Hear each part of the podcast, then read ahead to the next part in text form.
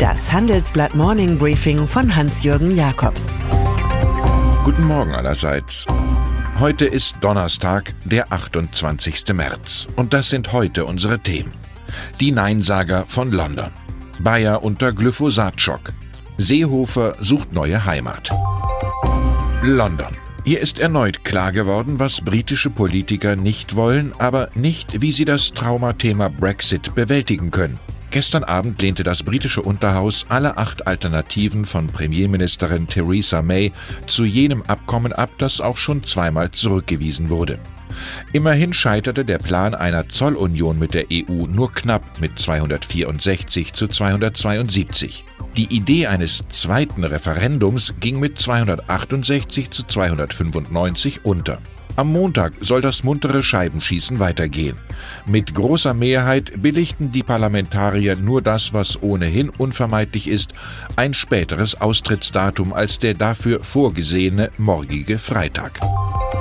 Theresa May macht sich in dem Durcheinander größere Hoffnungen, dass sie ihren Deal in einem dritten Anlauf doch noch durchbekommt, da sie in diesem Fall eines Erfolgs ihren raschen Rücktritt angeboten hat. Das empfindet niemand als Drohung, sondern als Einsicht. Aber reicht das wirklich für eine Mehrheit? Zwar gliederten sich 25 Rebellen der Tories ein, darunter der notorisch widerspenstige Ex-Außenminister Boris Johnson. Aber da sich die nordirische DUP nach wie vor verweigert, fehlen Stimmen. Wir erleben hier eine Farce, in der Unterhausspeaker John Burko in der Rolle des Unheilverkünders einen Rest von Kontinuität symbolisiert. Die Lage ist zunehmend Pythonesque. Erschöpft widmen wir uns also der Komikertruppe Monty Python. Das ist nur ein Kratzer. Ein Kratzer? Ihr Arm ist ab. Nein, das stimmt nicht.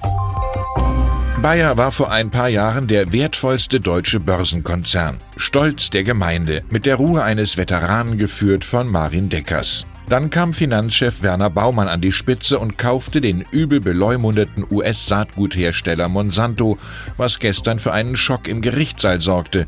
Eine Jury in San Francisco urteilte, das Monsanto-Herbizid Roundup mit dem Wirkstoff Glyphosat sei schuld am Krebs des 70-jährigen Klägers und billigte ihm 80 Millionen Dollar Schadenersatz zu. Ein Musterfall. Bayer zeigt sich angesichts eigener wissenschaftlicher Erkenntnisse über die Sicherheit des Herbizids enttäuscht und kündigt Berufung an. Doch angesichts 9000 ähnlicher Prozesse in den USA verdüstert sich die Monsanto-Akquisition langsam zu einem Image-GAU, der Börsenwert vernichtet. Der interne Streit ist der treueste Begleiter jener Zwangsformation namens GroKo.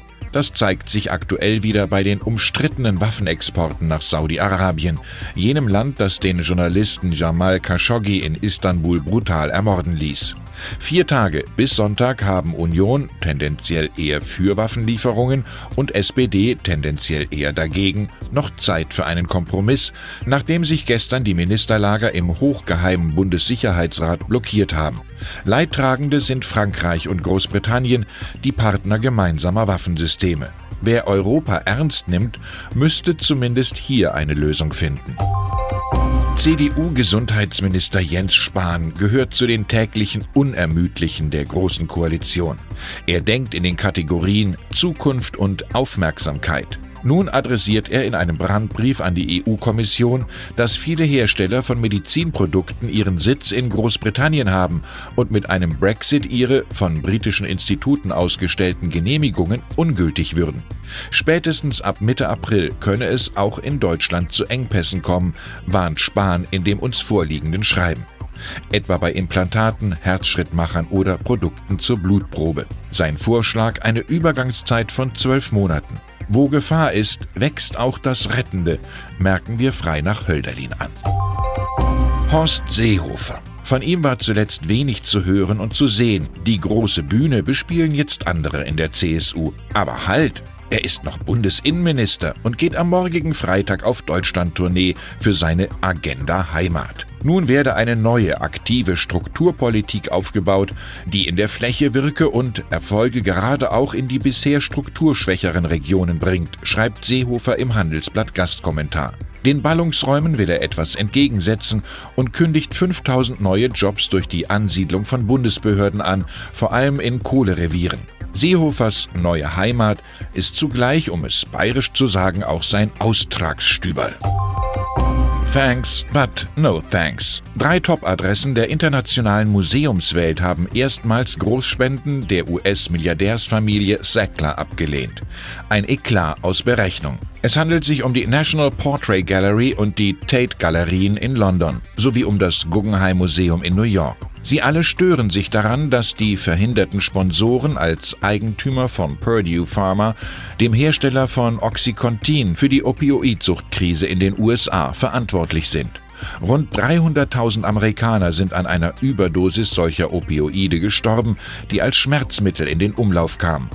Ex-Konzernchef Richard Sackler hatte solche Süchtige als rücksichtslose Kriminelle tituliert. Sein Unternehmen akzeptierte nun in einem Vergleich die Zahlung von 270 Millionen Dollar an den US-Staat Oklahoma. Und dann ist da noch der 23-jährige französische Fußballnationalspieler Lucas Hernandez, der für einen neuen Rekord sorgt. Nie war der Einkauf eines Profis in der Bundesliga teurer. 80 Millionen Euro lässt sich der FC Bayern München in einer Jugendlichkeitsattacke besonderen Ausmaßes den Akteur von Atletico Madrid kosten, selbst wenn dessen rechtes Knie OP-reif ist, wie beim Medizincheck erkundet wurde. Da Investitionsgelder den bisher versäumten Umbruch kraftaktmäßig kompensieren müssen, sind für weitere neue Spieler vom Rekordmeister noch höhere Summen denkbar. Man hält es in München mit Nietzsche. Hindernisse und Schwierigkeiten sind Stufen, auf denen wir in die Höhe steigen. Ich wünsche Ihnen einen sicheren Tritt und einen gelungenen Aufstieg an diesem Donnerstag. Es grüßt Sie herzlich Hans-Jürgen Jakobs.